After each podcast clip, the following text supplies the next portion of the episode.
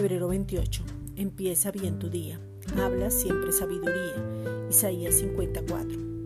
El Señor me dio lengua de sabios para saber hablar palabras alcanzado. Despertará mañana tras mañana, despertará mi oído para que oiga como los sabios. La sabiduría es Cristo mismo. En Él están escondidos todos los tesoros de la sabiduría y ahora al nacer de nuevo, Él mismo te habita.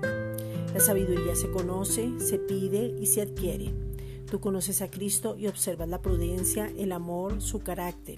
Eso es sabiduría y ahora ese carácter está siendo formado en ti. El que tiene falta de sabiduría en alguna área, la misma palabra dice que pidas sabiduría. Y cuando lees la palabra, obtienes sabiduría porque la palabra es Cristo mismo. Habla sanidad, provisión, que todo es nuevo, salvación, adoración. Habla de identidad, habla de propósito, de intimidad. Habla vida, habla de las buenas nuevas. Habla bien siempre. Que tus palabras sean un refrigerio, que de tu boca salga una palabra de aliento y exprésalo que de tus brazos salga un abrazo como el del Padre, que tengas el tiempo para escuchar a otros, que haya manifestación de milagros, señales y prodigios siempre, que puedas dar todo el consejo de la palabra, predica de la cruz y de la resurrección.